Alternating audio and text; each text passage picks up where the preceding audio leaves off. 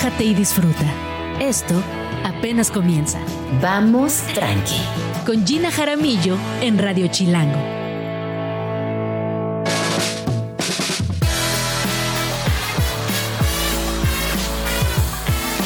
Muy buenos días, bienvenidos a Vamos Tranqui. Son las 11 de la mañana en punto. Yo soy Gina Jaramillo y me da muchísimo gusto saludarles. Ya es viernes, Ciudad de México, salió el sol y todo pinta para hacer un bonito viernes a pesar del tráfico y a pesar de todo lo que nos pueda llegar a suceder en viernes. Así que les voy a lanzar la pregunta del día.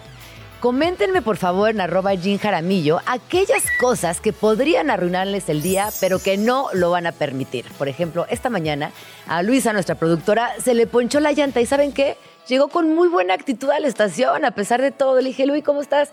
Bien, pero se me ponchó la llanta, pero con buena actitud. Así que yo creo que eso, esa es la actitud de viernes. Cuéntenme, por favor, qué podría suceder, pero que no vamos a permitir que devore nuestro viernes. Ah, también Tato, aquí de Vamos Tranqui, me acaba de decir que tiene un cargo no reconocido en su tarjeta, pero eso tampoco le va a arruinar el viernes. Muy bien, Tatito, esa es la actitud, esa es la actitud. Bueno, ¿qué va a pasar el día de hoy? Tenemos un programa muy movido. Estará por aquí Jasmina Barrera. Vamos a platicar acerca de un libro suyo que es mi favorito, de ella. Es Línea Negra, que ya tiene un rato que se publicó y que justo Hoy vamos a tener una conversación a la distancia, pero también vamos a hablar de muchas otras cosas más que está escuchando, que está leyendo, en qué está trabajando. Después eh, estará por aquí Tere Moya. Ella nos va a platicar acerca del Festival Gastronómico Mexicano en el Museo Anahuacalli, que por cierto, ayer inauguró su ofrenda. Vi por ahí en redes unas imágenes y se ve alucinante como cada año. Y este festival complementa de alguna manera esta, esta gran ofrenda de Día de Muertos. También estará por aquí Mauricio Cadena, él es director y fundador de Llano, una galería de arte contemporáneo de la cual estaremos platicando. Y lo prometido es deuda. Alejandro Franco viene a algo tranqui a poner rolas el día de hoy.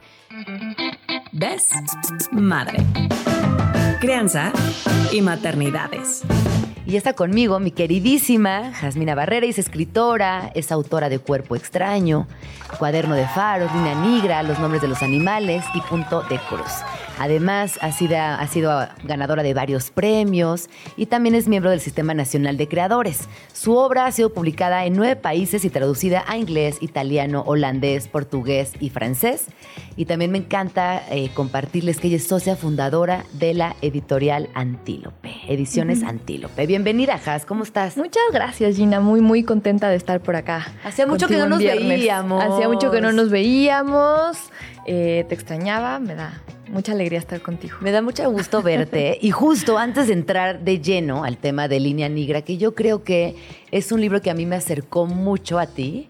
Eh, yo me enamoré de ti con este libro. Ya te quería mucho, pero con este libro fue como, gracias, ¿no? Por escribirlo, por tomarte el tiempo, por perder el miedo, por compartir lo que a veces nadie se atreve y también por decirlo en toda la extensión de la palabra. Pero antes de llegar a Línea Negra, quiero que nos cuentes el chisme de Halloween, porque ahorita fuera del aire estábamos platicando de Halloween, de Día de Muertos, y nos preguntábamos, ¿tú eres una persona más de Día de Muertos o más de Halloween? Sí. Y tú me decías que... Pues mira, yo siempre fui de Día de Muertos porque, de hecho, en mi primaria estaba prohibido Halloween, prohibido disfrazarse, era el imperialismo total. Eh, y hacíamos una gran, gran, magnífica, hermosísima ofrenda, siempre poníamos ofrenda en mi casa. Me encantan los olores, los colores. Eh, todo el, simbolismo detrás de Día de Muertos me, fascina, ¿no? La estética en general, lo amo. Y era muy reacia a Halloween, pero la verdad es que también tengo un lado muy anglo y también pues me gustan las historias de terror, también me gusta ese rollo y ahora mi hijo, bueno, hoy va a ir a un Halloween, se quiere disfrazar, etcétera. Entonces, claro, no me gustaba el Halloween hasta que fui mamá. Hasta que me tocó. no le entré hasta, hasta que mi hijo y, me y de todas formas, por supuesto, ponemos la ofrenda, eh, etcétera. Pero hoy estaba averiguando un poquito de qué onda con, con Halloween, Día de Muertos, de su historia. Y lo que leí, bueno, en mi interpretación, es que vienen un poco de lo mismo. O sea, las dos son celebraciones, una que surgió con los celtas en Irlanda y Gran Bretaña y otra que surgió eh, en México en la época prehispánica, celebraciones que tienen que ver con eh, la cosecha, con el otoño, con el renacimiento de la, de la tierra, ¿no? este momento en que se muere todo y luego renace. Eh, y entonces en, en ambas culturas había esta sensación de que se abría una especie de portal por la que venían los muertos. Em, luego resulta que, claro, los católicos impusieron su, su, celebración de todos los santos, pero para que coincidiera también con esas celebraciones paganas en ambos casos. Y lo que entendí de Halloween, eh, a ver si, si, alguien en el auditorio nos... Eh, nos rectifica porque tampoco soy experta, pero lo que leí es que la gente se disfraza para que los fantasmas no te reconozcan. Y me encantó la idea. Me encanta. Dije, claro, porque, esta, porque, o sea, genial que venga tu abuelita a visitarte, eso me parece precioso, pero también qué tal que viene sí. el güey al que trataste fatal. Claro, bueno. no quieres que te reconozca. Yo hace unos días eh, justamente estaba platicando con una amiga que está haciendo toda una investigación acerca de, de muertos y me decía que ella se ha encontrado con un montón de datos. Por ejemplo, ella me decía que muchas personas a raíz de esta investigación le han dicho que no hay que poner la ofrenda con tanta anticipación. Que la ofrenda se pone los días que deben ser uno o dos y hay personas que desde hoy ponen también la ofrenda de mascotas. Pero antes no, porque así como baja tu abuelita, tu tío adorada, adorado, puede pasar un, un, alma que no está tan chida y también se te puede ahí meter. Entonces ya me decía, la ofrenda se pone los días que son y no empiecen desde desde la mitad de, del mes previo porque calmen su ansiedad y no es bueno porque hay muchos espíritus por ahí. Y me pareció, una, me pareció bonito pensarlo, como que, ah, mira, está, está interesante. Claro. Bueno, tuve que hacer una investigación con mi hijo de, de, tarea para su escuela. Le tocó averiguar cómo se celebra Día de Muertos en Campeche. Y no sabes lo que me impresionó. ¿No sabes cómo, cómo lo celebran? Sacan los huesos de las tumbas y los limpian. No. ¿Qué te parece? ¿Pero eso es real o es ficción? eso es real. ¿Es real? Eso es real. O sea, hoy 2023. Hoy 2023. Qué dedicados. ¿Qué tal? Qué atención. Sí, sí, qué lindo, ¿no? Y los vuelven a, y los vuelven a meter a la tumba. Y luego los vuelven a meter, pero les dan su limpiadita, ¿no? los pulen ahí. Un ¿Crees en los fantasmas, Jasmina? No, pero me encantaría que existieran. O sea, sí. me Estoy encantaría sí creo en las presencias, ¿no? O sea, no sé si en los fantasmas tal cual, pero Ajá. sí creo, tengo como una idea ahí medio de lo sagrado del espíritu. Que bueno, sí, sí, se asemeja a los fantasmas, ¿cómo no? Mira, por aquí nos están pasando varios datos muy importantes. Por ejemplo, eh, los celtas fueron los impulsores de esta celebración, como bien tú mencionabas, y usaban también la máscara para huir de los fantasmas, además de esconderse para huir. Y seguían esta tradición motivados por el miedo a los espíritus y a la oscuridad. A mí me daba mucho miedo a la oscuridad. Mm, a mí también. Perdí el miedo a la oscuridad grandecita, ¿eh? Sí, sí, cómo no. Yo también. Sí. Sí. Eh, y, y, luego le decía lo tenía una amiga que en casa, en el cuarto de mis papás, había como una bata de rayas, que era la bata de mi mamá, una bata roja con rayas de colores. Pero en la noche para mí siempre era una presencia, un señor, un fantasma, un algo ahí inédito. Y aunque en el fondo yo sabía que de día es ser una bata, de noche no podía con el pánico. Oye, mi hijo tiene un libro que me encanta de Lemony Snicket, Ajá. que se llama La oscuridad, ¿sabes cuál?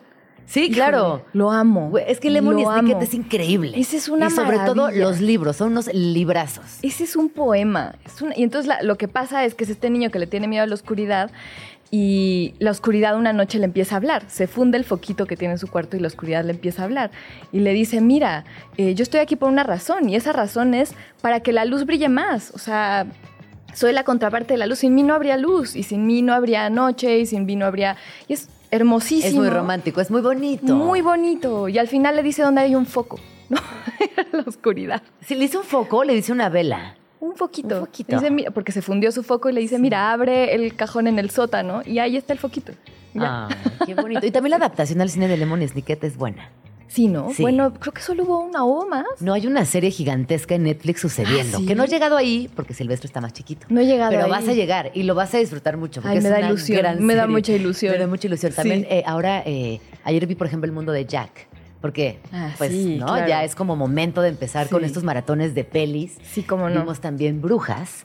¿Te acuerdas de esa adaptación de Roald Dahl? Sí. La de Disney, la primera, Increíble. con Angelica Houston. Sí, Que es por supuesto. alucinante. Alucinante. Ella es Pero eso todavía le da, le da miedo a mi hijo, ¿no? Sí, Si claro. Sí, sí, todavía. sí. No, no, no, todavía le da mucho miedo. Sí. Muchísimo. Ah, no. ¿Como a los que ocho? Como a los 8 o 9. Ya. también, por ejemplo. Harry Potter, curiosamente, da mucho miedo antes de los 7 años. Oye, a mí me daba miedo a los 11.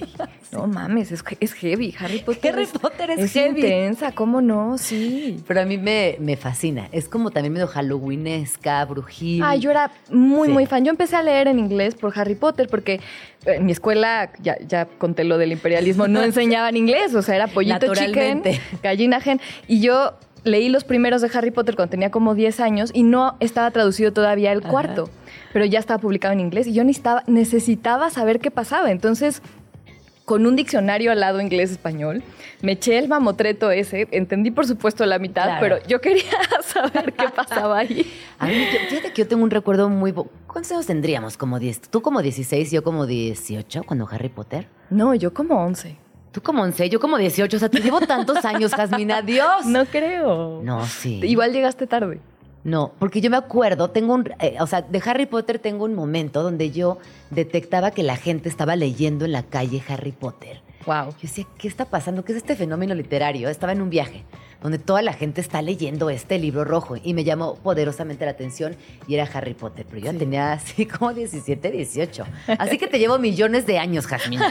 Jasmina Barrera, no te llevo mil años. Bueno, también nos dice por acá que los celtas creían que durante esta ceremonia el hilo que separa el mundo de los muertos con el de los vivos se rompía por un instante y hacía posible que los difuntos y seres del más allá visitaran la tierra. Es que bonito, todas estas historias de Halloween, de Día de Muertos, de recordar a las personas que ya no están, me parece eh, necesario, me parece que también es un acto de amor, ¿no? Este reconocimiento, este acto de memoria, de contarles también a las nuevas generaciones quiénes transitaron antes por nuestra familia, esta cosa de la herencia, de los ancestres, en fin. Bueno, Jasmina. Eh, yo quiero hablar contigo de línea negra, pero antes quiero trocar otro punto que también fue mencionado fuera del aire y que tiene que ver con Elena Garro que me estabas platicando que traes por ahí una investigación, que estás trabajando, que te acompaña desde hace muchos años, para bien y para mal. Sí, tengo este librito que va a salir el próximo año en abril. Espero, porque me cambian la fecha de publicación cada rato, ¿eh? si me están oyendo ahí. Pero tú eres muy cumplida para entregar, me consta. ah, no, cumplidísima. Cumplidísima. Pero, me, me, saca mucho de onda que me cambien la fecha de publicación porque yo me mentalizo, ¿ves? es como que... Y este libro es eterno, porque además de Elena Garro, bueno, pues es un universo y siguen saliendo cosas y se siguen publicando libros. Cuéntanos un poquito quién es Elena Garro y cómo llegó a tu vida, cuándo y por qué decidiste abrazarla tan fuerte. Pues llegó a mi vida hace yo creo que ya casi tres años. Eh, no, llegó mucho antes en realidad. Yo había leído un par de libros de ella y y no aquí, ¿eh? no en la primaria, no en la secundaria, bueno, en la primaria no, gracias a Dios, pero ni en la secundaria, ni en la prepa, ni en la universidad me dejaron leer a Elena Garro yo estudié literatura y fue hasta que estuve haciendo una maestría en Nueva York donde una maestra chilena me recomendó que la leyera. Y me encantó, me volvió loca, eh, pero leí solo un par de libros suyos y luego hace tres años una editora en la editorial Lumen me pidió que hiciera un librito para una colección que ella estaba haciendo de vidas de escritoras. Era un libro muy chiquito, originalmente, de 30 páginas más o menos, y yo se me hizo fácil. Dije, pero claro, ahorita, por supuesto. Y calculé un par de meses, ¿no? En lo que investigaba. Y bueno, eso fue un hoyo negro que me succionó por dos años. Eh, me leí todos sus libros, leí todas las biografías que encontré, me fui a ver sus archivos, leí sus diarios, leí las cartas que hay publicadas. Eh, y con eso hice un pequeño ensayo que es pues una mirada personal mía hacia su vida y su obra. Qué emocionante, Jasmina. Pues estaremos muy pendientes de este proyecto y nos vienes a contar aquí, vamos tranqui, cuando llegue el momento. Va, va, va. este fue el preview, me encanta. Bueno, ahora sí, Línea Negra. Eh, ¿Este libro cuándo se publicó exactamente? Uy, ya llovió. No, no eh. tanto. ¿Qué año fue Línea Negra? Línea Negra, espérame. Eh, 2020 fue, fue pandemia. No, no, fue justo pandemia. 20. 2020. Sí, claro, porque hay por ahí un texto muy bonito que Elvira Lisiaga escribe de Línea Negra y ella empieza diciendo que está en la pandemia. Sí. ¿no? Como que está en este momento donde tú la fuiste a visitar y estábamos en plena pandemia. Era pandemia, o sea, salió de hecho primero en ebook. No se, no se podía imprimir porque no había imprentas. Qué loco, qué locochón todo lo que nos pasó, que nos unió, que nos atravesó. Pero bueno, línea negra, si ustedes no saben, es una línea oscura vertical que aparece en el abdomen alrededor del segundo trimestre del embarazo y se debe a las mismas hormonas del embarazo que estimulan la producción de la melanina. Pero quienes hemos estado embarazadas sabemos que causa mucha impresión esta línea negra. Y después yo, gracias a tu libro, me enteré que también era una especie de ruta eh, mamífera para que los bebés lleguen a los pezones de la mamá, lo cual me parece poético, lírico, hermoso. Eh, y después, al leerte también, yo me fui identificando en muchos momentos de el desdoblamiento de la maternidad, de lo que implica tener un ser vivo adentro de ti. Tantas cosas, tantas, eh, pues tantos simbolismos también que hay en torno al embarazo. Entonces, por ejemplo, a mí nunca nadie me, explicó, me contó de la línea negra. Y cuando la fui descubriendo, para mí era como, repito, muy impresionante, porque además se sumaba al cambio natural del cuerpo te cambia el color del el tono de piel, te cambia la textura de la piel, te cambia el pelo, te cambia todo. Hoy a la distancia, ¿qué dirías de Línea Negra, Jasmina? Que ha pasado ya un ratito y lo has podido absorber y observar también desde la crianza. Pues es un libro al que le tengo muchísimo cariño y que me ha traído muchísimas alegrías. Em, ha tenido mucha suerte ese libro también de ser publicado en distintas editoriales alrededor del mundo y con, sobre todo editoriales independientes que lo han cuidado y querido mucho y, promovido muy bien. Y pues ha sido muy hermoso eh, la cantidad de mujeres que se acercan a mí con sus historias, eh, la cantidad de, personas que me dicen que le leyeron el libro a su madre o que son madres y se lo leyeron a sus hijas o que lo leyeron juntas.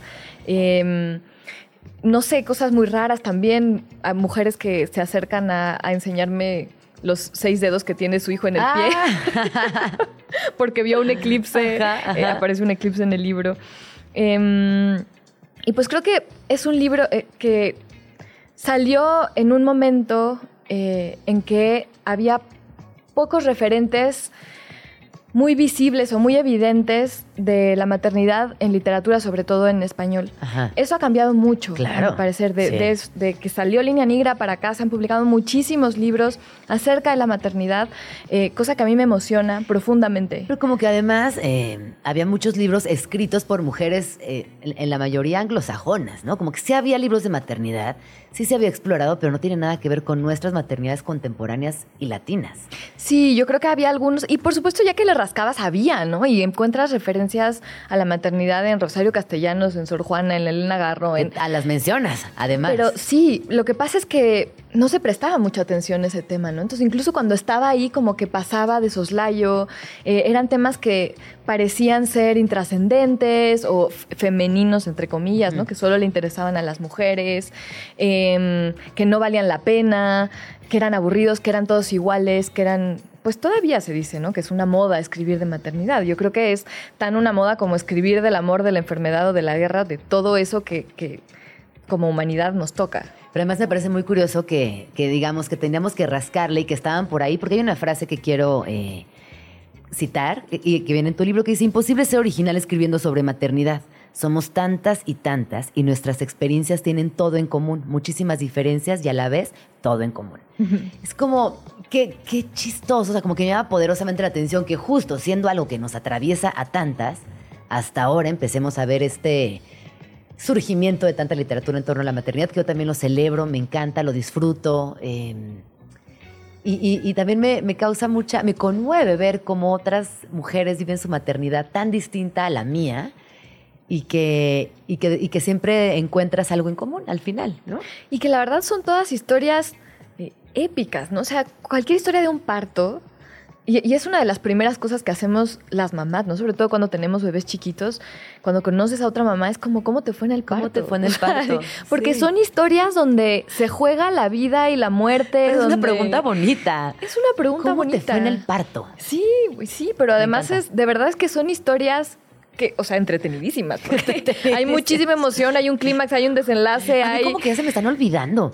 El otro día te lo juro. Me decía una amiga, ¿cómo te fue de parto? Increíble y como que ella era recién mamá, increíble, neta, sí o no. Espérame o sea, como que déjame pensarlo. pues sí, sí me fue increíble, pero ya no me acuerdo.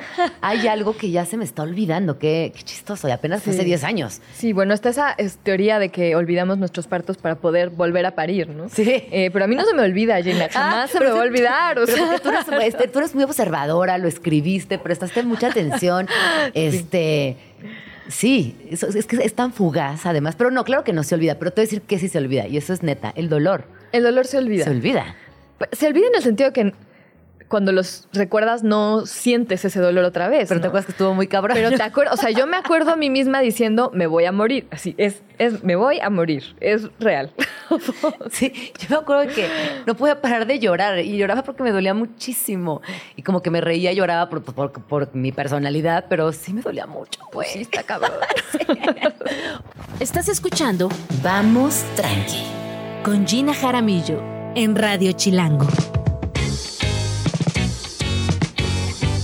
Son las 11 con 27 minutos. Estoy platicando con Jasmina Barrera. Ya platicamos de Halloween, de Día de Muertos, de Elena Garro, de su libro Lina Nigra, de nuestras anécdotas de parto y posparto. Ah, no, de posparto no, solo de parto, porque el posparto es No, otro sí, ahí- ahí viaje. déjale ya. No, ahí déjale, ahí muere, ahí muere, ahí muere. No, ya. No queremos entrar en esa dimensión interminable. Oye, a mí me gusta mucho eh, hacer aquí una pregunta que tiene que ver con viajar en el tiempo porque yo sé que a ti te gusta la historia, que te gusta repasar ciertos perfiles de mujeres. Y si tú pudieras viajar en el tiempo y tener una conversación con alguna escritora, alguna mujer, alguna cantante, alguna persona, ¿con quién sería y de qué te gustaría cotorrear? Ay, no, qué difícil. Eh, se me ocurren mil cosas. Ahora mismo tenemos un club de lectura, Elvira Lisiaga y yo, al que se pueden inscribir, por Por favor. Se llama Junta de Vecinas. Eh, es híbrido, es en línea y, y en presencial, muchas veces en Casa Tomada, en la librería Casa Tomada. Y el último libro que leímos ahí fue Ensalada Loca de Nora Ephron. No he leído Ensalada Loca. Pues qué personaje A tan ver, increíble. platícanos. Pues era una periodista, escritora, eh, guionista de Estados Unidos, Ajá. feminista y con un gran, gran, gran sentido del humor. Estos son ensayos sobre feminismo y sobre esa segunda ola del feminismo en los 70 en Estados Unidos. Y me encantó el personaje, la verdad es que la conocía poco. Por supuesto había visto algunas películas que ella escribió, pero no tenía idea, como por ejemplo... Sleepless in Seattle, eh, tienes un email y cuando Harry conoció a Sally. Pero ayer vi una película que se llama Heartburn, que en español se llama algo que no tiene nada que ver. No me acuerdo cómo se llama, pero justo estábamos hablando de, de embarazos y esta es la historia de una mujer embarazada. Ajá, ajá. Eh, no les puedo contar más porque se las echo a perder, pero de verdad es hermosa, divertidísima. ¿Y dónde se ve? ¿En Netflix? ¿En plataformas? Se ve, yo la, la descargué ahí de Ah, algún ajá. streaming. Este, no les sé decir bien en dónde se ve, pero, pero me encantó y me quedé con muchísimas ganas de conocer a esa mujer. Me habría encantado conocer a esa mujer. Estoy segura que era un encanto. Qué, qué divertido debería ser de poder viajar en el tiempo, ¿no? Hoy en la mañana justamente estaba escuchando, a mí me gusta mucho escuchar eh, el podcast de Olivia Cerón, El Café de la Mañana. Sí. Eh, y justo hablaba con una chava que es científica, bueno, a propósito de Otis y del huracán.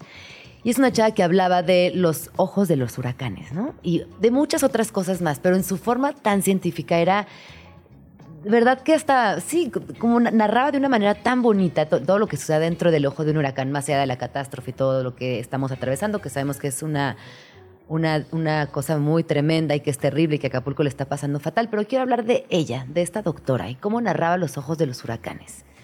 Yo pensaba que hay personas que tienen la capacidad de contar las cosas de una manera muy bonita. Y que es ahí donde también yo encuentro una atracción eh, muy enigmática con las escritoras y con ciertas personas. Y ahora que me platicas de esta mujer que es muy simpática, que era feminista y que te hubiera encantado conocerla, creo que podría también ir por ahí, ¿no? Por la forma en la que cuenta las cosas. Sin duda, pues voy a escuchar el, el podcast. Ajá, no hay podcast, ¿no? De Café Sí, de la sí, sí, Mañana. hay podcast, hay podcast. Sí, es, es muy encantadora, Oli. A mí me encanta este, como yo navego mucho entre radio y ahora podcast, pero sí soy todavía una persona de radio fuerte, la verdad. Me gusta ¿Sí? mucho. Me despierto, prendo el radio, este, me gustan las noticias, o sea que sí, Sí. todavía tengo como esta Sí, yo igual, radio en la mañana Sí. y podcast en la tarde. en la tarde, ¿no? Así como que ahí vamos, ahí vamos en esa. Oye, ¿qué estás leyendo ahorita, Jas? Estoy leyendo eh, Fortuna de Hernán Díaz, que también vamos a leer en el, en el club con Ah, Elvira Lisiaga. Eh, es un argentino que vive en Estados Unidos y que escribió esta novela en inglés, que son como cuatro novelas en una. Fortuna, ya lo leí, vino. Ah, vino, vino. aquí al programa. Ah, pues qué Sí, tal, novelón, ¿no? No, y él tipazo. picadísima. No, no, no, él vino picadísima. y la verdad es que eh, yo no sé en qué parte del libro vayas, pero no quiero echar a perder el libro, pero hay El personaje principal es alucinante. Es alucinante. Y a mí me gusta mucho cómo categoriza el tema del dinero, cómo hace toda una Sí. reflexión en torno al, al dinero como la máxima ficción de la humanidad. Sí. Eh, además, bueno, el, el- el multipremiado, a mí también me llamó la atención que le escribiera en inglés, siendo hispanoparlante, o sea, su lengua Sí. materna es español, Sí. pero escribió en inglés porque vivió en muchos países, porque su familia eh, requería moverse por el trabajo. Él es un tipo encantador, la verdad es que el libro es buenísimo, sí, sí, altamente recomendable. Estoy muy picada. Sí. Parece por ahí que va a ser serie también o película. Creo que película, nos dijo aquí que Ya. serie o película, no me acuerdo, pero sí, sí, también Ah, nos pues dijo también que serie o película. Porque se, se ve, ¿no? O sea, te puedes imaginar perfectamente la, la, película, trama. La trama Sí, increíble. pero bueno, pon atención en, en ella, en la esposa. Sí, cómo no. Y pon atención, es que tiene como tantas eh, lecturas, tiene, un- tiene un- una, una serie de capas que se van tejiendo con hilos muy finitos entre, entre historia y personaje y relato y trama y es un librazo. Pero bueno, a mí lo, lo que me quedo es la reflexión que hace en torno al dinero me, me pareció hasta dolorosa. Sí. E- Es decir, ¿cómo es posible que la humanidad ponga tanto interés, tanto prestigio, tanto todo, tanta atención en la mayor ficción, como él lo denomina de la historia? Sí, cómo se manipula, ¿no? Cómo No, este hombre es- solito hace una crisis No, financiera. locura, locura. global. Es un librazo, es un Increíble. librazo. Sí. Muy bien, muy, muy bien que estés leyendo eso. Oigan, ya casi nos tenemos que ir, pero la verdad es que quisiera para cerrar eh, sobre Línea Negra, que hablamos muy poquito de Línea Negra, pero es que salieron muchos temas. Eh, quisiera cerrar con esta, esta cita que me parece que eh, viene mucho al caso sobre lo que comentábamos hace ratito y dice así. En mi panza se ha ido dibujando lentamente una línea oscura, línea negra, la llaman. Dicen que es para que el bebé, que ve en alto contraste, suba por el estómago y sepa encontrar los pezones. Mi cuerpo se va llenando de señales para que alguien más, señales, ah no, mi cuerpo se va llenando de señales para que alguien más, señales que tienen que explicarme por qué yo misma no sé descifrarlas. De pronto entiendo que tantas, tantos hombres durante siglos temieran a las mujeres, que las consideraran brujas. Más allá de toda explicación biológica, y mucho más cuando no la había, todos estos instintos animales, estos signos de los genes, se parecen mucho a la magia. Pues ahí está. Línea Negra, eh, búsquenlo, busquen todos los libros de Jasmina, se van a divertir mucho, van a quererla mucho y la van a recomendar mucho. Jas, ¿dónde podemos escucharte, leerte, seguirte? Muchas gracias, Gina. Pues estoy en las redes sociales, la que ahora se llama X, y en Instagram, en, esa cosa, eh, como Gastronomía con Z. Y pues mis libros están en la editorial Almadía. Y eh, eso es todo, yo creo. Muy bien. Pues busquen a Jasmina. Muchas gracias. Feliz Halloween. muchas Espero que disfruten muchísimo eh, El pan de muerto. El pan de muerto, el altar, el disfraz de tu hijo, El disfraz. la pedida de Halloween. Todo, todo, todo, los, todo. los kilos y kilos de dulces que luego no Los sabes qué hacer. kilos con y kilos de dulces que luego tenemos que esconder. Hay que aceptarlo. Las mamás escondemos los Por dulces. supuesto. o nos lo comemos nosotros. En secreto. sí. Muchas gracias, Jas. Estás escuchando Vamos Tranqui con Gina Jaramillo. Son las 11 con 37 minutos y aquí en Vamos Tranqui vamos a hablar de un tema que me apasiona, me emociona y quiero compartir con ustedes. Y es el primer festival de gastronomía mexicana, el cual se lleva a cabo en el Anahuacalli, en el Museo Anahuacalli, que por cierto...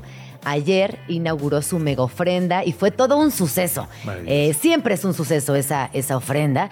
Eh, esa vocecita que acaban de escuchar es de Rodolfo Cadena, que es jefe de comunicación de los museos Frida Kahlo y Anahuacalli, y además desarrolla estrategias de comunicación para eh, crear experiencias en la Casa Azul y en el Museo Anahuacalli. Bienvenido, Rodo, ¿cómo estás? Muy bien, Gina, ¿tú qué tal? Muy bien también. Acércate un Qué- poquito. qué Ándale ahí. muchas gracias. Ahora sí. Ya. Oye, a ver, platícanos, ¿qué pasó ayer en el Anahuacalli? Pues fíjate, Gina, que el día de ayer inauguramos la ofrenda, eh, esta monumental ofrenda que hace cada año el Anahuacalli. Y este año está justo dedicada a las hijas de Diego Rivera, a Ruth y a Guadalupe, a la que cariñosamente les llamaba Picos y Chapo. Entonces, es una ofrenda bellísima porque además Carla Niño de Rivera, que es la curadora de- del museo, con todo el equipo del, museo, desarrolló una ofrenda basada en una fotografía que Diego se tomó con sus hijas en Mitla, Oaxaca.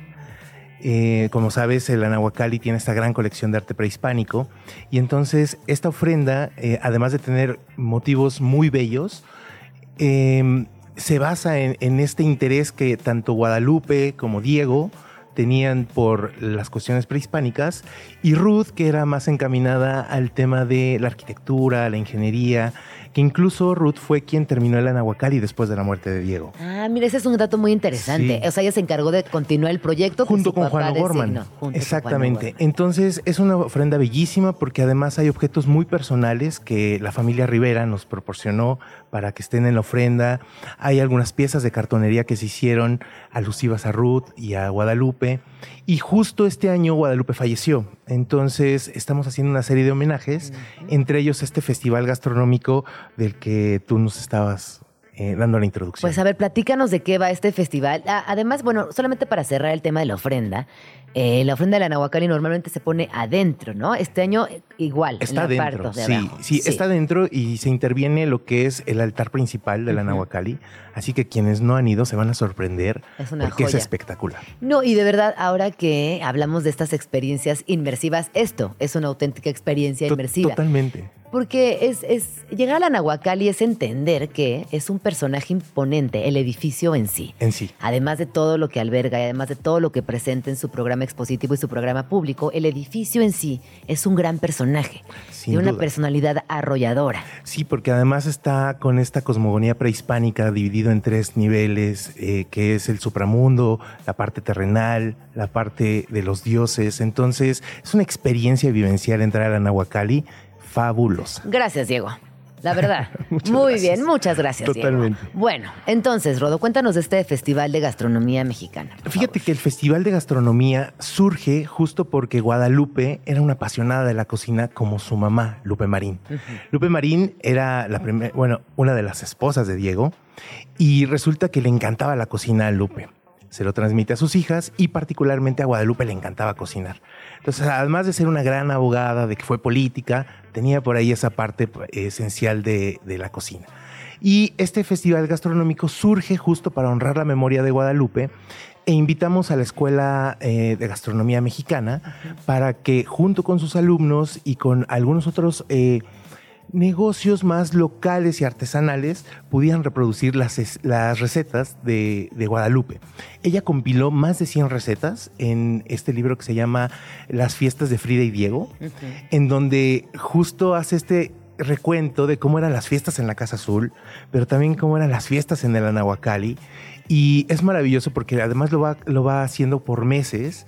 Entonces tú cuando lo vas leyendo, no vas leyendo un recetario, vas leyendo una historia del día a día, Qué ¿sabes? Es, un- es una maravilla. Entonces se van a replicar estas recetas en este Festival de Gastronomía Mexicana. Oye, ¿esos recetarios se consiguen? ¿Están publicados por alguna editorial?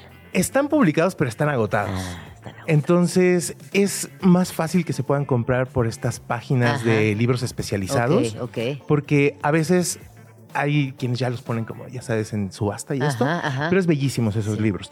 Nosotros vamos a tratar de hacer un ejercicio de ponerlos en digital para que estén en un repositorio que se pueda consultar a través de nuestra página. Sí, háganlo, eso sería increíble, ¿no? Poner al Sí. alcance de todas las personas esas recetas y conocer el documento en sí. Porque además Guadalupe lo que hizo fue, hizo no solo el recetario, sino también un diccionario de gastronomía mexicana.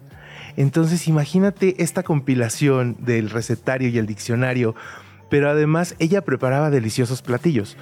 Eh, y se van a replicar ahora en el ¿Y qué, qué Anahuacalli. tipo de platillos eran? Cuentan, antójanos. Mira, te voy a contar. A ella le gustaba mucho un platillo que, que hacía su mamá que llevaba frijoles, un poco de merengue, pero no el merengue dulce, sino un merengue como si fuera nube, le llamaban, ajá. y le llamaba nube mexicana. Entonces, también el gazpacho que hacía era fabuloso, la sopa de tortilla, el mole. De verdad, es una serie de, de platillos mexicanos que incluye de diversas partes de la República. Y esto se estará realizando justo este fin de semana, el 28 y el 29, en el Anahuacali, de 11 de la mañana a 7 de la ¿Y noche. cómo es la dinámica? Llegamos a la Nahuacali, esto va a suceder en la explanada. ¿Cómo, para imaginarnos y, y planear también nuestro día? Claro. ¿Cómo va a ser? Ustedes llegan a la explanada el, el sábado o domingo. Enfrente tenemos un estacionamiento que es gratuito, así que pueden llevar su vehículo. Somos pet friendly, así que también pueden llevar a, a los, a ah, los, sí, a los lomitos. esa no me la sabía. Sí, sí, sí. Ay, somos qué pet buena friendly. onda. Qué chido. Y en la explanada vamos a tener eh, algunos de los stands de cocinas mexicanas que van a estar preparando justo estas recetas. La idea es que haya un espacio de convivencia y que se puedan ir probando. Claro, cada, cada stand va a tener productos a la venta y platillos a la venta, por supuesto. Y de paso, bueno, la ofrenda. Y visiten la ofrenda, Oye, que es maravillosa. ah, nada más, yo tengo una duda eh, que te quería preguntar Cuenta. desde el otro día. La parte nueva de, del, de la Nahuacali Así ya es. está también abierta al público. Fíjate que está abierta desde hace tres años Sí. y se ha hecho un trabajo formidable de expansión de nuestras actividades y talleres culturales. allá atrás. En la parte de atrás. Ajá. Y vamos a tener también actividades este fin de semana un poco para que conozcan nuestra escuela de cerámica, que es maravillosa. Y también tenemos actividades performáticas. Entonces, llegar a la Nahuacali, como decía, se vuelve toda una experiencia Sí, claro. de un día. O sea, Oye, no ¿y es de las dos bodegas, horas. esas fantásticas, ya están abiertas al público o todavía no? Eh, la teníamos abierta hasta el mes pasado con la exhibición de Iván Krasoyevich Ajá. de cartas, filosofía Sí, y letras. sí. Y ahorita no la tenemos abierta eh, porque solamente la abrimos por temporadas. Mm. La idea, eh, como dice Tere Moya, nuestra directora, es que en algún momento ya la podemos abrir al público porque la bodega tiene más de 56 mil piezas de arte prehispánico de la colección de Diego.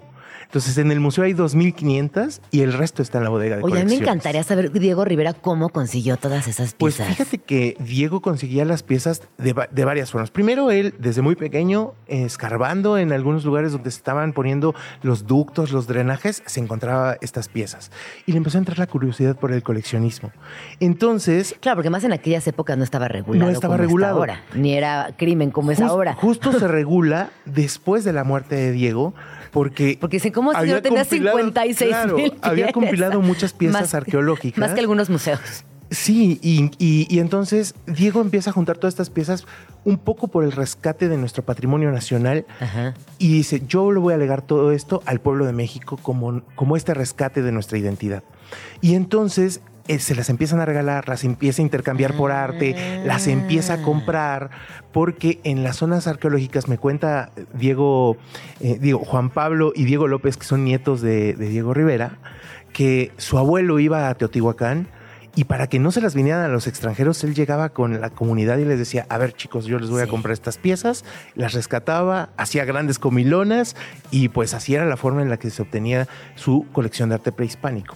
Después ya el gobierno saca esta ley de patrimonio Ajá. y es que se empieza a regular y bueno, nosotros somos una colección privada que evidentemente está registrada ante el. Me encanta. Sí, es me encanta. Son muchísimas piezas. Y de estas piezas, ¿cuál dirías que es la más importante de esa colección? Pues mira, Diego en realidad no quería hacer una clasificación de importancia. Él lo que hacía era una clasificación estética. Entonces, todas las piezas tienen esta parte lúdica Ajá. en la que Diego jugaba con ellas, las acomodaba de alguna forma y por eso surge este mural que está fuera del Estadio Azteca. ¿No? Eh, el de la familia y el deporte. Eh, algunos otros de sus murales más famosos también surgen gracias a este juego que hacía con las piezas prehispánicas y las Qué acomodaba. teatral, ¿no? Era muy teatral, era muy escénico. Y entonces se convierte en un juego lúdico el uso de las piezas prehispánicas con su arte. Eh, no hay una pieza como, como muy importante, Ajá. sino más bien en la Nahuacali. Carlos Pellicer hace la museografía de la Nahuacali, igual que la de la Casa Azul, eh, y acomoda las piezas con un orden eh, cosmogónico, es decir, los cuatro elementos, y pone a Chicomecoatl, al, al dios del aire, a Tlaloc, el dios de la lluvia, a Ejecatl, el dios del fuego, y entonces Del así viento, va- del viento. del viento, y así va acomodando a cada uno de los eh, de las deidades. Entonces, entrar al museo es una gran experiencia. Qué bonito. Bueno, rápidamente, recuérdanos horarios, eh, Claro que sí. Redes sociales, todo para poder asistir al primer Festival de Gastronomía Mexicana en el Museo Nahuacali y también visitar la mega ofrenda. Perfecto. Gina, los invitamos el 28 y 29 de octubre, de 11 de la mañana a 7 de la noche, en el Museo Diego Rivera Nahuacali, que está en la calle de Museo 150 en Coyoacán. eh, muy cerca de División del Norte, a cinco calles.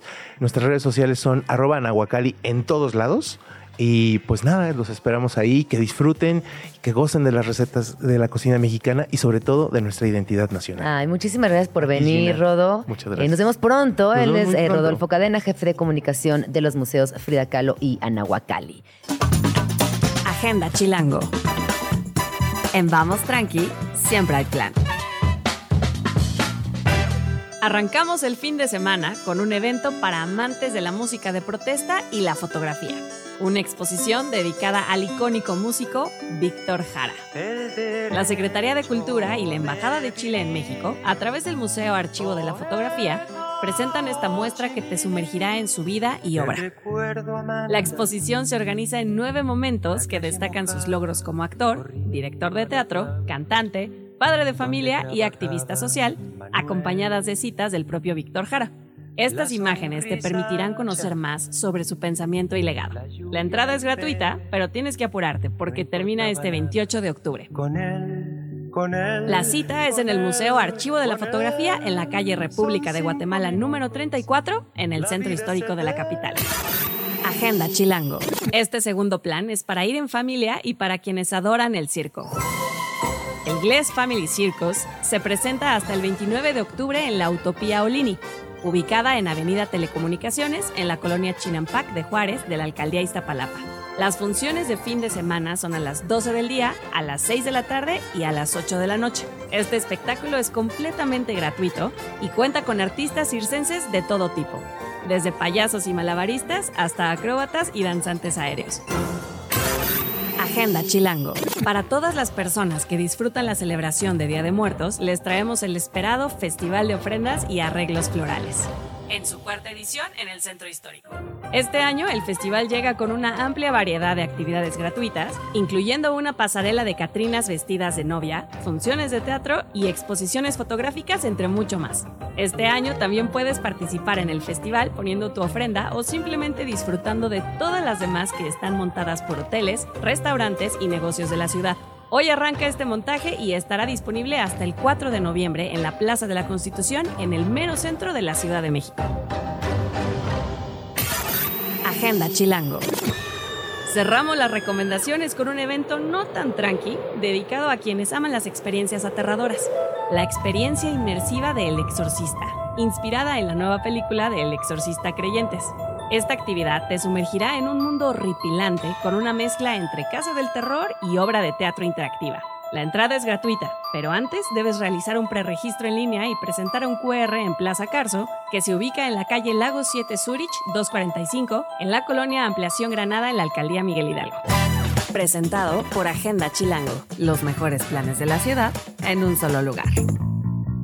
Para más información, visita chilango.com diagonal agenda.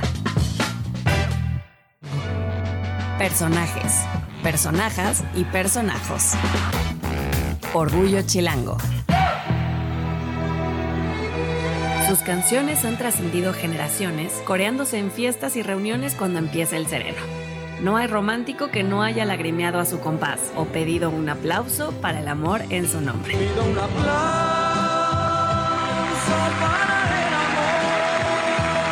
Estamos hablando de Pepe Pepe, nuestro chilango querido José José. Su nombre real era José Rómulo Sosa Ortiz, nacido en la colonia Clavería de la alcaldía Escapotzalco, al norte de la ciudad, un 17 de febrero de 1948. Pero poco sabemos amar. Venía de una familia de músicos, con su padre siendo tenor de ópera y su madre pianista.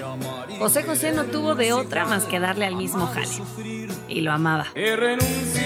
Desde que era chavito tocaba la guitarra y cantaba serenatas, pero pronto se unió a un trío de jazz y bossa nova llamado Los Pej, donde aparte de cantar, tocaba el bajo y el contrabajo. De aquellas épocas en que este hermoso aparato me dio la oportunidad de sobrevivir también.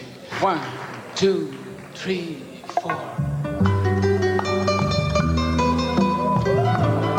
Todos los chilangos y chilangas conocemos la historia de su gran salto a la fama, que llegó en 1970 cuando interpretó la canción El Triste en el Festival La Canción Latina en Ciudad de México, el famoso OTI. ¡Qué gran video! He podido ayudarme a vivir. Y aunque terminó en tercer lugar, su interpretación fue tan impresionante que marcó el inicio de su éxito como solista. Para cuando llegaron los años 80, Pepe Pepe ya era el artista número uno de México y un ícono de la música pop latina, adquiriendo el título máximo de El Príncipe de la Canción. Espera un poco, un poquito. Muchos éxitos le cayeron encima pero también atravesó grandes problemas personales y enfermedades como el alcoholismo, la diabetes y el cáncer que lo siguieron de cerca. José José falleció el 28 de septiembre de 2019 por complicaciones derivadas de un cáncer de páncreas. Aunque su voz se deterioró a lo largo de los años, nunca dejó de ser admirado por su legado musical. Sus canciones siguen recordándose al día de hoy y él perdura como uno de los cantantes más influyentes de la música latina del siglo XX. José José, nuestro querido Pepe Pepe, siempre será recordado como una de las figuras más emblemáticas de la música en toda Latinoamérica y un orgullo chilango a quien todos y todas llevamos en el corazón.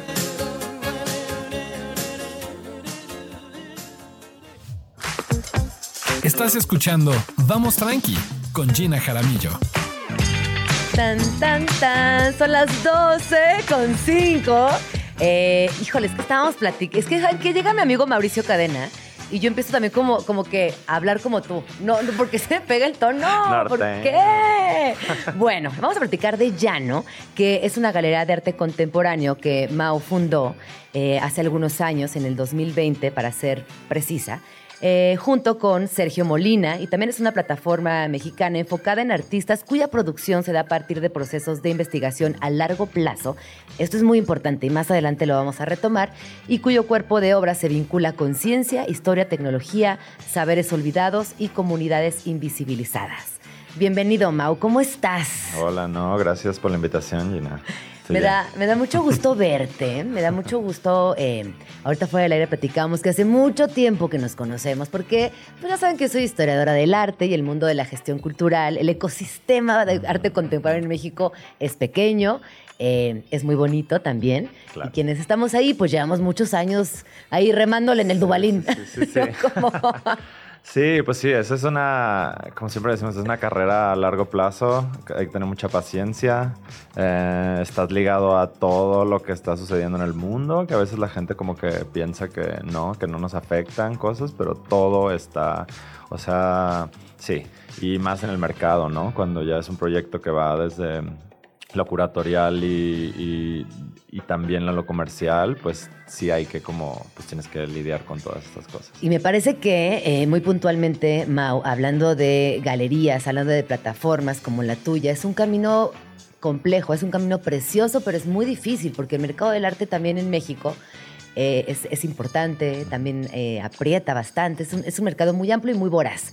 Y ahorita justo me estabas contando que ya están haciendo ferias internacionales. Entonces, ¿por qué no nos das un poquito de contexto de cuáles son las ferias internacionales más importantes, cuáles suceden en la Ciudad de México y en cuál está participando Llano? Sí, pues creo que como, como dices, el mercado en México es algo que, que curiosamente lleva muchos años, como luego parece que la gente se centra como en lo más contemporáneo, pero realmente eh, hace unos años, creo que fue en el MOAC, que pusieron una, una, línea de tiempo de todos los proyectos de galerías que habían existido y siempre han habido como, como ciertos ejercicios que, que creo que eso ha llevado. Y, y, bueno, en cuanto a ferias, o sea, creo que Ciudad de México, que también Mexico City So Hot, eh, llama mucho la atención, ¿no? Los coleccionistas quieren venir. Hoy en día se están Aparte de las ferias que tradicionalmente son como las más grandes, que podríamos hablar de Art Basel y, no solo en Basilea, sino también en Miami, en Hong Kong, eh, Freeze, eh, Londres, Los Ángeles, Nueva York. Y, así también hay ferias como con mucha historia, por ejemplo Arco Madrid, que lleva ya es de las más, de las más viejas también, como que, que, empezaron como con, con, todo esto. Y, pero creo que como las ferias, que en este, nosotros eh, ya no hacemos material, eh, justo como que creo que tienen, o sea, son sólidas en el sentido de que la gente como disfruta también, porque no es, la feria no es solo ir a la feria, sino es también disfrutar la ciudad, en dónde se encuentra, qué otras cosas te ofrecen, entonces creo que eso está ha, sido algo muy interesante en los últimos años, donde, pues sí, los coleccionistas y los visitantes a la feria también se, se preocupan por qué, qué, más te puede ofrecer esa ciudad, ¿no? Y creo que Ciudad de México, pues sí, es, es, es increíble, ¿no? Todo lo que puedes, puede ser viajes cortos también a lugares increíbles.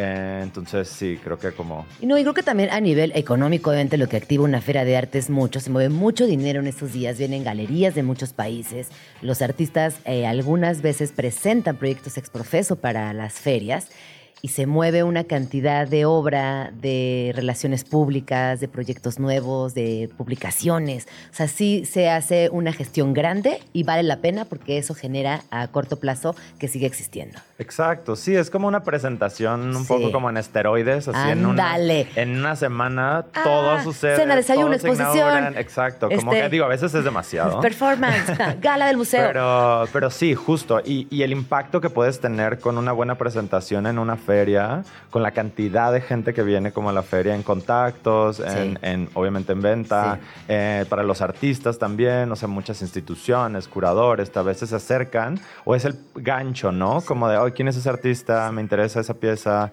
y ya de ahí se genera una conversación, ¿no? Oye, Mau, cuéntanos qué está sucediendo en Llano, pero primero me gustaría que pienses que la gente que te está escuchando nunca ha ido a Llano. No sabe dónde está, no sabe en qué colonia está y no sabe cómo es la experiencia de llegar a ese lugar. Si nos la puedes narrar para que se vayan imaginando, pues, me encantaría. Justo Llano nace, nace en la pandemia. O sea, abrimos en el 2020. Eres! abrimos en el 2020 y, y, justo el nombre, que obviamente es la referencia a Juan Rulfo, también tenía que ver con que todo estaba en llamas. Entonces, todo estábamos en ese momento en pandemia, eh, tanto en lo personal como en lo económico, como en lo que estábamos viviendo, o sea, todo estaba parado, ¿no? Algo que, que llamó mucho la atención es que justo cuando ya decidimos, que, que aparte lo, lo, decidimos hacer más como un negocio familiar, con mi pareja, como todo, o sea, como generar eh, un proyecto más con un grupo de artistas que, que algunos ya habían empezado a trabajar, otros era como mi interés seguir trabajando. Y, empezamos como a tener estas... El hecho de que todo estuviera parado también se dio que había conversaciones uno a uno, que eso dio, pues, pues sí, como que exponenciaba muchísimo, porque la gente por, por primera vez en mucho tiempo, como que tenía la oportunidad de sentarse a tener una conversación uno a uno sobre un artista o varios artistas. Eh, y, y creo que eso como detonó, como te decía, que luego ya a finales de ese año, o sea, del 2020, abrimos ya el espacio. Estamos ubicados en, en esta ex fábrica textil que se llama La Laguna. Que es increíble el espacio en sí, y se ha convertido en un nodo cultural importante en esa zona que es la colonia Doctores. Justo, es, es uno de los pocos espacios que aparte... Eh, conservan la parte industrial, o sea, como la arquitectura industrial. O sea, muchos de los espacios que estaban a las afueras y siguen estando como muchos a las afueras, pero también los que estaban ya en la zona más céntrica o siguen siendo usados para algo más industrial o bodegas o todo, o, fueron destruidos y construyeron algo. Entonces, eh, la laguna pues empieza como todo este proyecto en 2015 en el que empieza a generarse, sí, como una, un pues sí, como un proyecto multicultural, eh, creativo más que nada, y, de hecho le siguen llamando como una fábrica de oficios, o sea, en el que están despachos de arquitectura, nosotros como galería, una tienda de muebles, librería. una tienda de librería de arquitectura, o sea, como que se empezó a generar, tenemos dos espacios de gastronomía, eh, que son Buna, que es un café increíble, y eh, Delirio también está, está ahí adentro, y lo que en ese momento, cuando me invitan a ver los espacios, tenía yo como esta broma de que los llanos urbanos son las azoteas, ¿no? como que ves todo el paisaje urbano. y hay algo muy lindo en la colonia Doctores, que es muy plana. Por muchos años es como bastante planos a los edificios, hasta ahora porque está un poco cambiando. Está un poco, se, está, gentrificando un poquito. Sí, exacto. Sí, toda la franja que va pegada a, a Cuauhtémoc eh, está, sí. Y cada vez hacen edificios más, más grandes, pero en la azotea de la, de la laguna, o sea, de la fábrica, había una bodega abandonada. Y pues dije, o sea, como este lugar está increíble, o sea, de un buen espacio, como para empezar a, a, a, trabajar. Y lo que, lo que se dio es que pues no solo ves como que el paisaje urbano, sino también logras ver el paisaje natural, logras ver hasta los volcanes. O sea, tenemos vista a los volcanes, eh, por lo mismo, como que digo, que, era, que era bastante plana, y la colonia. Y lo otro es que por la, la dinámica que estábamos teniendo en ese momento, ya estoy hablando finales del 2020, principios del 2021, la gente se sentía eh, segura de ir a la galería, de poder estar afuera, de poder respirar, de todo, que no se volviera como algo encerrado, ¿no? Que era en ese momento lo que tratabas de evitar. De a toda costa. Sí, que Sí. pues digo, creo que nadie, nin- ningún gobierno supo cómo manejar la pandemia, pero una de las cosas que creo que sí es, eh, era increíble es como cuando podías estar Oye, en pero espacios ning- ningún gobierno, pero tampoco siento que como seres humanos pudimos eh, encontrarnos. Creo que al, principio estuvimos muy descolocados y ya justo hacia el final, cuando por fin estábamos agarrando eh, la intención a las nuevas dinámicas sociales, mm, medio volvimos, pero no volvimos iguales, ¿no? Hay, hay como toda una... Sí, pues creo que estos momentos siempre como que te, sí, te sacuden te sacuden sí. y sacuden todas Sí. las, las estructuras, tanto internas como en casa, como sociales, como de- Económicas, políticas, o sea, claro. todo, ¿no? O sea, creo que, creo que este tipo de... de- Sí, de, de momentos en la historia, ¿no? Como que también, obviamente en Ciudad de México y en México en general, o sea, pues ya siempre hemos tenido como, eh, pues estos momentos, ya sea como como desastres naturales, Sí. como en, en lo, que, lo que sucedió con los sismos y lo que está sucediendo En ahorita en Acapulco, claro. en donde realmente te hacen pensar como de que, que sigue, ¿no? Sí. Y cómo podemos seguir. ¿no?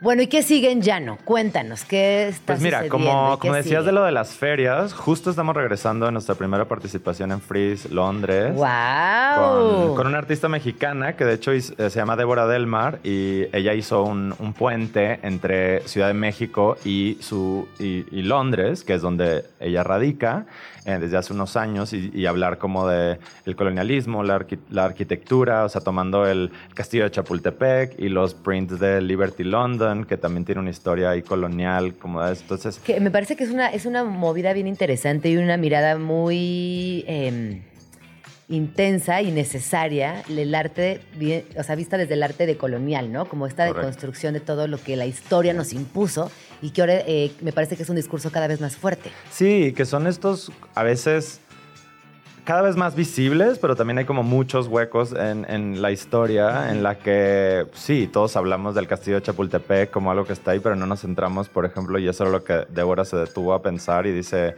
qué interesante que todo alrededor es lo más gentrificado de Ciudad de México, cuando es un lugar que históricamente ha tenido como una historia colonial, casa de españoles, casa de, la- de los emperadores austriacos, luego la invasión de Estados Unidos, ahora como museo de historia, o sea, siempre ha ocurrido como eso alrededor. Entonces dice, me llama la atención que suceda en ese, en ese lugar específico.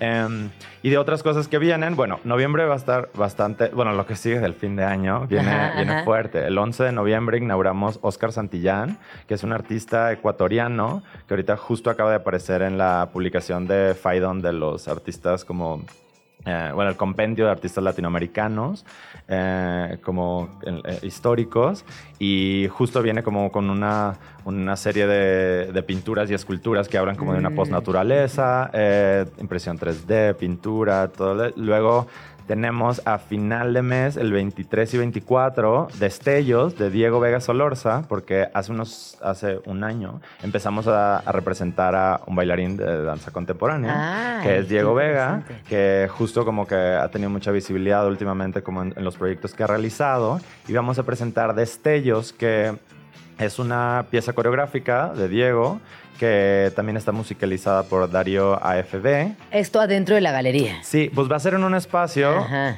Nuevo. Ah. Está a dos, a tres números de la galería, Ok, ahí mismo en ok, Doctor ajá, Erazo, ajá. pero es un espacio también Sí. industrial eh, y eh, justo lo- la, la laguna ha sido como este, aliado en esta, en esta presentación. Y, y bueno, y la, y la obra en sí habla sobre, bueno, sé, el punto de partida es estos halos de luz que, que existen en la Casa Gilardi, que fue la última Barragán. arquitectura de Barragán, que está aquí en la San Miguel Chapultepec, muy cerca de aquí, de Ajá. hecho. Y, eh, y justo, y lo mezcla también con el, el, el quehacer urbano de la gente que luego trabaja como en, en las...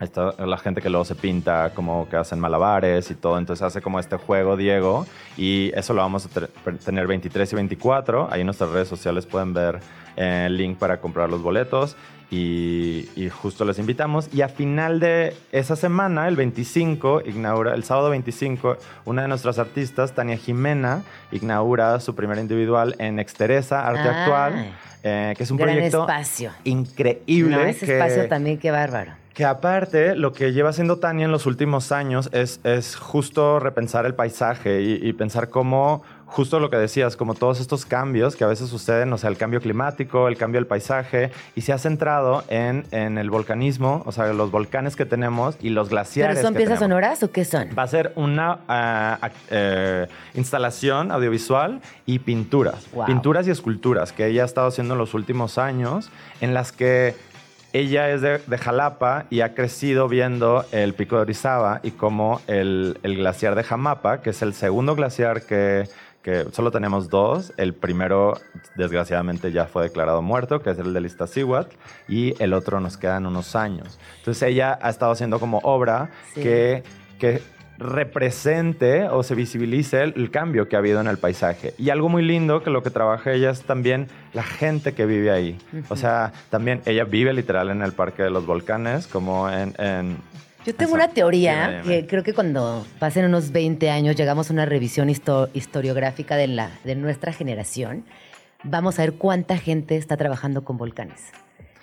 Marcos Castro trabajando con volcanes, Emilio está trabajando con volcanes, Santiago Arauz trabajando con volcanes. O sea, hay mucha gente de nuestra generación cerquita de los volcanes. Acaba de ser una exposición también. Sigue, en el MAM. En el MAM. En el MAM. Creo que ya cerró. Sí, Acaba quizás la semana pasada, pero Ajá, ajá, acaba, acaba. increíble. Que es justo como.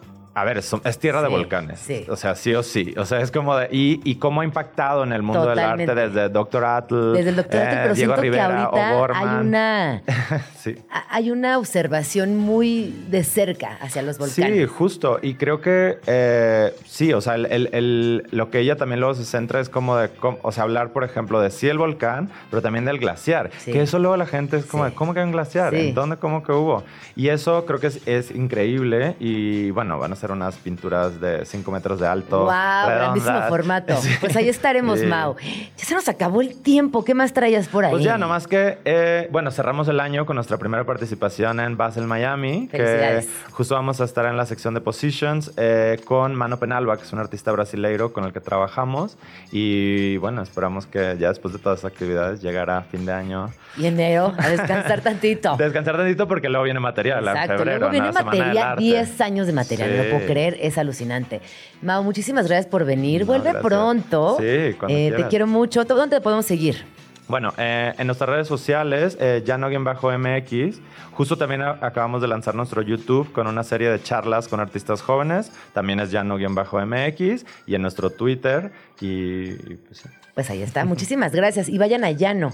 Les va a gustar mucho conocer el espacio y quedarse un ratito también por ahí en Laguna. Muchas gracias. No, gracias a ti.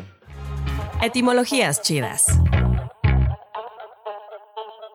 Achichincle, palabra que deriva del náhuatl, en la que chichinqui significa quien chupa y atl significa agua. Se usaba para referirse al compita que hacía paro para sacar agua de los manantiales, pero hoy se aplica a cualquier persona que está para echarle una manita a otro. Básicamente, como un chalán.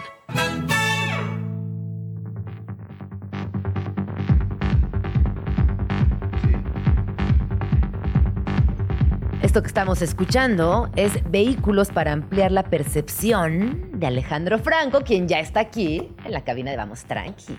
Hola, hola. Hola, aquí estoy, amigo. aquí estoy de regreso. Ay, me encanta. Ajá, ya- dos, ya dos pasé días por el checador.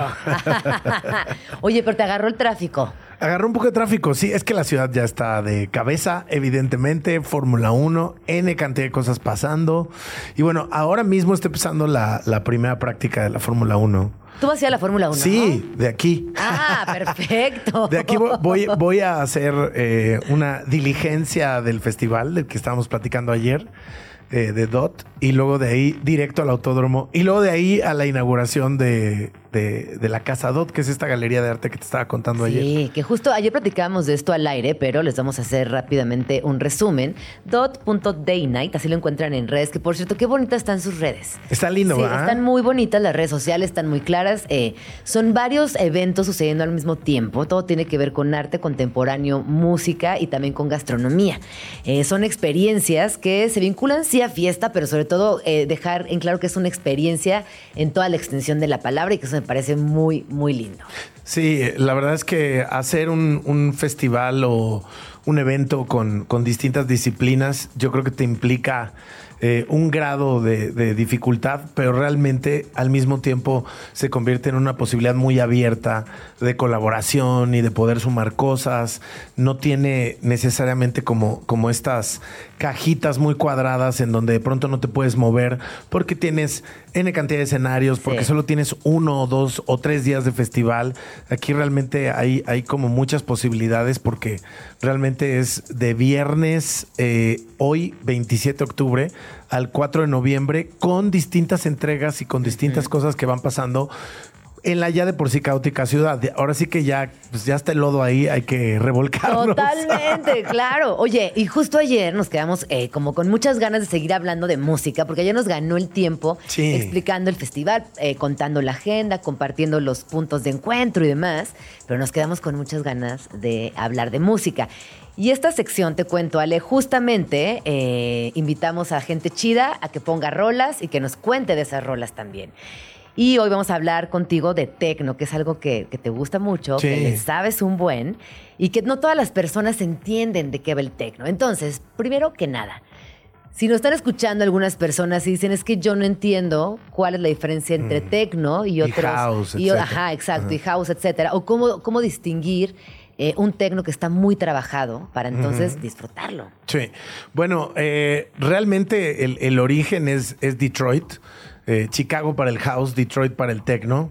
Estamos hablando de, de la década de los 80.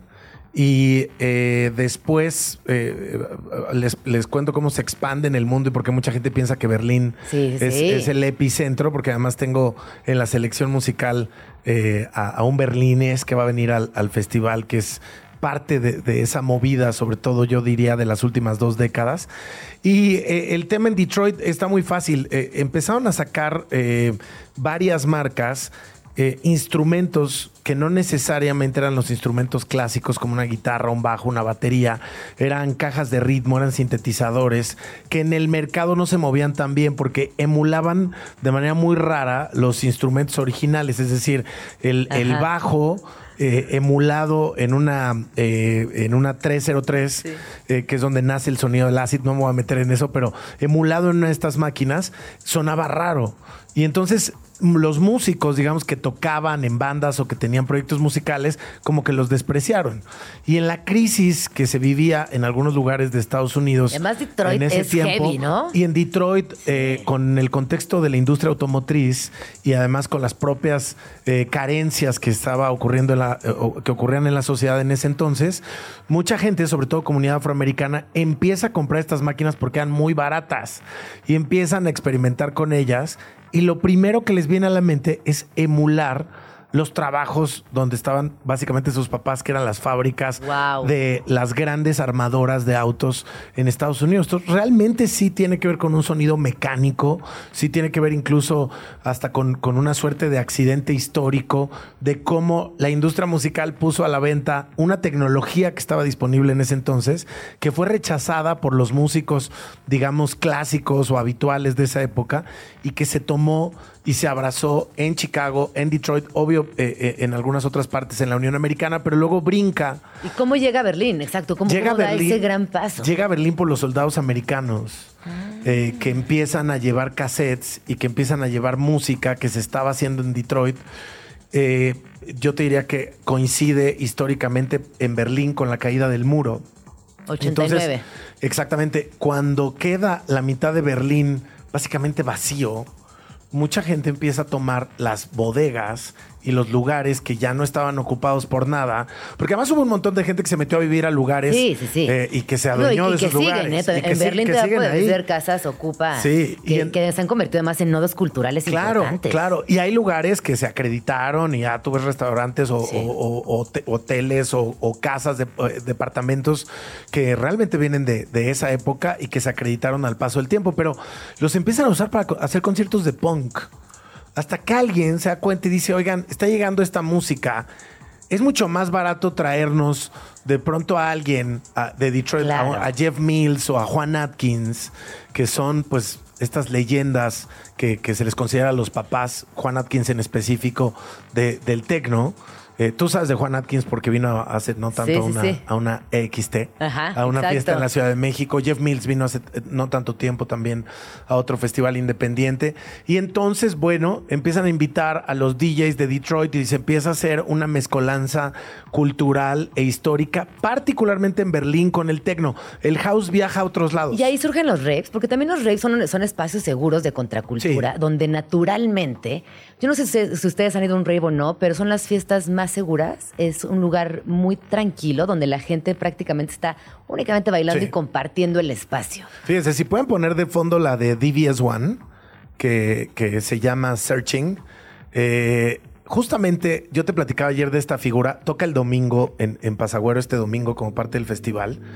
Y lo que hace DVS One es difundir esta cultura que, como bien dices, pues sí, ahí empieza a originarse en Europa el concepto del rave. En el Club No. Hacienda, también en Manchester. Y en Europa se llama la cultura rave. La cultura rave, ¿no? Y esta, esta cosa que luego medio se desgastó, que era el plur, que era Peace, Love, Unity and Respect, era la base. Berlín, el Love Parade, tantos años. Luego la historia se les complicó porque era un, festival de más de un millón de personas y, y bueno, hubo eh, muchos problemas en los últimos años, pero la idea era que hubiera un millón de personas conviviendo en las calles y que fueran lugares seguros. Entonces, claro, la- las comunidades marginadas, la comunidad queer, ahora que viene justo un colectivo, el más importante queer de Berlín, que es Herrensauna, eso es el próximo jueves, empiezan a encontrar en las pistas de baile sus lugares seguros. Nosotros les llamamos pistas seguras, en donde realmente puede ir una chica sola. Eh, y nadie la, la va a molestar. Yo te decía, la semana pasada yo me fui a bailar. eh, X, por hacer el destino terminé sola en la pista. Y Eso eh, pasa y se agradece a veces Eso mucho. pasa y se agradece mucho porque yo como que dije, claro, yo no estaba a descomprimir, estuve bailando música electrónica hasta las 5 de la mañana, sola, con un vestido transparente, literal, sin bronca, ¿sabes? Sin como broncas. todo bien, no, no pasa nada. Haz eso eh, en, en- digo, no tengo nada en contra, pero son otras culturas. Haz eso en un club de moda. Eh, es imposible. Es imposible. Es imposible siquiera que camines al baño sin que alguien te quiera invi- invitar un trago, etcétera. Ahora imagínate. Ahora nos creemos muy modernos, pero sigue siendo un tema, la comunidad LGBTQ, lo que han tenido que atravesar al paso de los años y que de pronto encuentren en una pista de baile un lugar donde pueden ser, donde se pueden desarrollar, donde pueden convivir, donde pueden existir. Eso es lo que realmente ha hecho poderosa la, la cultura del rave. Mucha gente nada más asocia música electrónica y tecno y etcétera y piensan que es un tema de drogas y Sí. piensan que es un tema negativo, cuando realmente, pues claro, digo, hay, hay, hay consumo de drogas, yo diría, en todos, En to- en todos lados, no tiene que ver con el tecno directamente. Y está muy ligado a, a las fiestas. Yo creo que es, es- es una suerte también de, de cliché que hay que quitarse de, de encima, eh, porque realmente hay, hay una culturización que se busca y se provoca. Te decía de Zach. Zach tiene una, una cultura en donde realmente eh, evita a través de, de una insistencia con los promotores y de la propia organización de la fiesta, que la gente saque una cámara en media Ah, sí. presentación. Bueno, yo, a ver, yo no me acuerdo de ningún rey donde la gente saque el teléfono y se tomen fotos y no, eso no. El tema es que de pronto eh, ocurre Sí. eh, de una manera natural Sí. para mucha gente que a lo mejor nunca ha ido a un rave, Sí. que no entiende la cultura porque no la ha vivido. Y entonces, evitando ese tipo de cosas, nosotros incluso en las fiestas de tecno que hacemos seguido en la ciudad, eh, hacemos un- una práctica muy europea que es poner, Poner una stickers. estampita a la eh, cámara. Que la gente el- le, le- le asusta, pero le gusta. O sea, es como, ¿por qué él me estás tapando mi teléfono? Pero al mismo tiempo es, ¡Qué bueno, paz! bueno, me estás dando, eh, me estás dando eh, un- una línea que, que debo respetar. Sí. Y claro que hay mucha gente que saca el teléfono y a la sorda toman fotos, pero ya eso los hace pensar que no pueden alzar la mano con el teléfono. sí, sí. Que esa es una práctica que yo creo debería ir en desuso en cualquier género. Pero va no a ir, se- se- según yo, va en desuso el tomar fotos de todo, todo el tiempo y compartirlo en redes. Yo también creo. Yo siento que sí va en desuso, ¿eh? Y luego otra cosa de DBS One, te voy a contar una cosa rapidísima que para que, pa' que entendamos el tipo de personajes que son los que están en, en el mundo del tecno. Hay un, hay un proyecto que él me contó la vez pasada que lo trajimos hace como un año y medio que se llama A Slice. Y básicamente es una reflexión acerca de cómo los DJs usamos tantos tracks de tantos productores, cobramos un fee por tocar y a esos productores no les estamos dando un peso. Ajá. Y entonces él inventó un algoritmo en donde tú te inscribes como productor y como DJ, o lo que, si eres las dos, las dos. Y entonces, cuando tú terminas de tocar, ahora tocamos con, con USBs que se conectan a, a estas máquinas que, que se entrelazan entre sí y es muy fácil, ya no tienes que cargar discos, aunque obvio hay Sí, sí, sí. eh, eh, este, los, los que siguen tocando viniles y siempre se agradecen. Pero con, es, con ese USB tú ya traes la información para que luego tú digas, oye, no sé, me pagaron eh, tanta cantidad, mil pesos, mil dólares, ustedes digan. Y entonces de ahí quiero donar el 25%. Y él, el algoritmo te detecta las canciones que tocaste y le notifica a esos artistas, si están dados de alta en la plataforma, que les va a caer un billete. Me parece muy Espectacular. genial. Pero ese es el tipo de filosofías Oye, que ¿tú hay te detrás, acuerdas del peer-to-peer cuando compartíamos Sí, rolas? claro. Me- como que me llevó Me a lleva ese igual, lugar. sí. Que me parece precioso. Es una conversación que yo creo que en, en algún momento se tenía que abordar.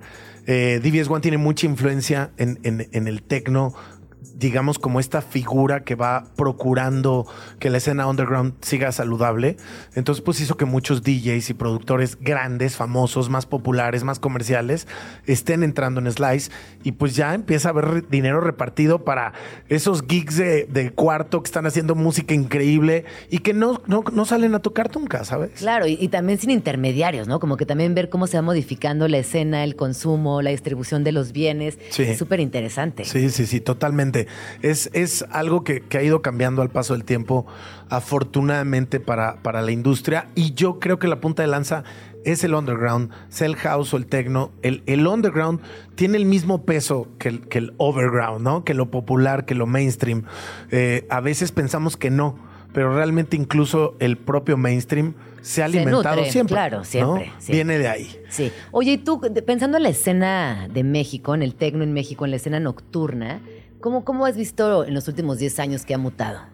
Pues yo creo que ha evolucionado de manera muy positiva, eh, en, un sentido práctico de que hoy hay una generación o varias generaciones, diría yo, ya entrelazadas, que están haciendo eh, intentos, que están haciendo proyectos, que están haciendo eh, un esfuerzo grande por nutrir una escena underground de calidad, que tenga además una buena curaduría, que apoye la escena local y que un poco vaya quitándonos algunos daños que nos autoinfligimos. Eh, de pronto creo que esta escena y este happening de muchos años en Tulum Claro. se permeó de manera no muy positiva a- al resto del país y empezó a hacerse una suerte como de como de estética sonora, electrónica, poncho, sombrero. Tuluminati. Tuluminati, que la verdad es que no sumó mucho. Eh, y que empezó a confundir audiencias. Claro. Eh, yo, yo creo que no es, no es la única causa por la cual caímos en un vacío de varios años, pero yo me encontré cuando, cuando me empecé a involucrar ya en serio como, como promotor, eh, me encontré con grandes talentos de México que ya no tocaban. Que ya estaban ahí produciendo música, firmando en, en disqueras importantes, de vez en cuando tocando afuera, pero ya sin una carrera en México. Y ahorita hay una mezcolanza Sí. entre la old school y la new school y la gente que estamos en medio de esas dos. Ay, qué increíble. Y, y está muy divertido. Sí. Y, y cada vez está, yo diría que mejor. Eh, las nuevas generaciones sobre todo no tienen ningún empacho en el tema de los géneros. Eh, se mezcla todo en una noche, se vale todo. Nosotros en, en lo que hacemos hay una curaduría un poco más estricta, un poquito más hacia el tecno, pero yo lo hago a propósito porque creo que hace falta que tengamos más brazos que también vayan representando distintos géneros para que luego alguien llegue y haga las mezcolanzas que Sí, quiera. ¿no? total. Ah, porque somos activistas del tecno. Ah. Activistas del tecno, totalmente. Oye, ¿qué más traes? ¿Qué otra rola traes por ahí? A ver, ponemos, podemos poner a Answer Code Request. Sí, claro. Él hace el cierre del festival. Va a haber un performance, te decía, de, de este increíble bailarín coreógrafo Diego Vega Solorza, que ahorita lo voy a ver. Ajá. Eh, y justamente antes de, de que empiece Answer Code Request, que es este personaje que te decía de Berlín, eh, estuvo desde el principio en la disquera Osgood Tone, que es básicamente la base del que muchos consideran el club más importante del mundo, que es Berghain. Él es residente de Berghain desde hace mucho tiempo. Básicamente está desde que se inventó Osgood Tone y se llama Answer Code Request. ¿Y Eh, tú consideras que Berghain es el club más importante del mundo? a ver, a nivel histórico, yo creo que es Tresor. que está en Berlín también. Porque realmente ese es el que empezó con, con la cultura del tecno. Berlín sí es tecno, o sea, eh, hay Berlín muchos es lugares que son house, que son Berlín sí tecno. es tecno, Berlín se es tecno, o sea, hay banderas de tecno en, en- en las calles. O sea, es eh, el- la gente tiene que ubicar que sí, el 80% de la música que se escucha en Berlín sí es tecno. Sí. Y lo escuchan todos, o sea, de cualquier Y a edad. toda hora. Y a toda hora. Entonces, bueno, Tresor yo creo que es la institución. Incluso ellos lo han llevado a un tema más académico, lo han llevado a, a temas más artísticos. Y Berheim entendió desde la propia comunidad que representaba, que era la comunidad queer, la comunidad LGBTQ, que era un lugar que tenía que ser un- una institución de seguridad, de libertad eh, y, y de, de una fiesta pues como realmente no la podrías vivir en ningún otro lado. Entonces hacen una programación, quien no lo sabe, de la medianoche del viernes, eh, es decir, la noche viernes a sábado, 11.59 de la noche, Ajá. y terminan el lunes en la mañana. Exacto. Y la gente va entrando y saliendo, y bueno, las filas, las filas son una cosa incluso de TikTok. No, bueno, yo te voy a contar una historia. Yo cuando fui al Bergheim, eh, dije, no, no nos van a dejar entrar. No. ¿Será que sí o será que no? Estaba ahí con mi marido. Y una amiga me dijo, a ver, les voy a cuidar a los chamacas de tal a tal hora y organícense. Organícense. Bueno, nos formamos tres horas, amigo. uf. Tres horas. Ajá, ni en Porque Disney. Nos dejan pasar. Nos Bien. dejaron pasar. Reconocieron nuestra, nuestra, nuestra energía Raver y nos dejaron entrar. Y dijeron, adelante, esta es su casa. Tres horas. Tres horas y que te digan que Es no. un chingo. y, que- y no, veíamos cómo bateaban gente. Batean, Pero fíjate, batean, a lo batean. mejor mucha gente le va a hacer un brinquito ahorita la idea de decir que el tecno y la cultura y el underground y etcétera, y que digan, oye, pues qué sangrones que no dejen pasar a gente en la puerta porque va en contra. No, realmente no dejan pasar a gente que pueda justamente venir por un tema más turístico o por un tema más de curiosidad y no por la música. Entonces las preguntas que a veces te hacen en la entrada es, dime quién va a tocar. Sí. Y si alguien duda quién va a Sí. tocar, esa persona seguramente no va a entrar. claro. O si alguien lo ven como de, no, pues este en cualquier momento sí va a sacar el celular, o vienen para tomarse la foto, etcétera. Bye. No hay manera. Pero esa es la restricción. No tiene que ver con que, eh, claro, pues sí, si vas de cierta manera eh, producida o producido, pues igual va a influir, pero tampoco quiere decir que ese Sí, sea el pase que te que- asegure entrar, Exacto, ¿no? exacto. Bueno, sigamos, para que no nos gane el tiempo otra vez. Ya sé. Bueno, Answer. Call Request que, que toca en InSpace, en un espacio en la Narvarte. Va a ser una experiencia inmersiva y hay una coreografía de Diego Vega Solorza. Y luego, si quieren, eh, podemos poner esa que dice Salomé, que esta representa a Herren Sauna, que es esta fiesta que ya te contaba, eh, la fiesta más importante, yo creo que queer del mundo, de origen berlinés, y que tiene varias versiones y varias entregas. Digamos, la fiesta Herren Sauna oficial que vamos a tener el jueves es con los dos creadores, con los fundadores del proyecto, pero luego hacen una que se llama eh, eh, eh, Herren Sauna XL. Y entonces de pronto hay cinco personas eh, eh, en el boot y todos están poniendo música al mismo tiempo. Por ahí Salomé, que es, que es una georgiana que se unió a partir de, de que ellos empezaron a visitar Georgia, porque Georgia es, yo diría, despu- en eh, Tbilisi, Georgia, Europa del Este, después de Berlín, para mí es la segunda capital del, del tecno. Y de ahí viene Salomé. Y Salomé forma parte de esta versión XL que incluye por ahí a SPF DJ, que la trajimos en enero, y a Héctor Oaks, que, que ha venido ya varias veces. Eh, esta fiesta de Herren Sauna con los originales es la primera vez que ocurre, digamos, como Herren Sauna, así oficial, Ok. eh, en México el próximo jueves. Y no se la pueden perder. ¿Dónde conseguimos los boletos? ¿Dónde nos enteramos de todo para estar ahí el jueves? Lo más fácil, la información está en dot.daynightfestival.com o en Instagram dot.daynight. Eh, dot es punto en inglés, D-O-T. Eh, también pueden entrar a Resident Advisor para los eventos de Tecno, eh, que es básicamente a lo que nos dedicamos hoy. Y eh, también pueden entrar a Boletia y ahí se venden boletos para esos eventos, porque luego está la Casa Dot en Avenida Chapultepec Ajá. 79 y esa es propiamente una galería de arte, acceso gratuito. Yo voy a estar haciendo un set de ambient hoy a las 7 de la noche. Súper. Muchísimas gracias, Alejandro Franco. Ven pronto. De verdad hoy aprendí que quieran. muchísimo. Qué delicia tenerte en la cabina. Nos vamos. Se acabó el tiempo. Hasta el lunes. Pásela bonito. Feliz fin de semana. Ya nos vamos. Pero nos escuchamos la próxima semana aquí, en tu oasis favorito de las mañanas. Vamos tranqui. Con Gina Jaramillo, en Radio Chilango. Radio Chilango, la radio que... Viene, viene, ¿eh?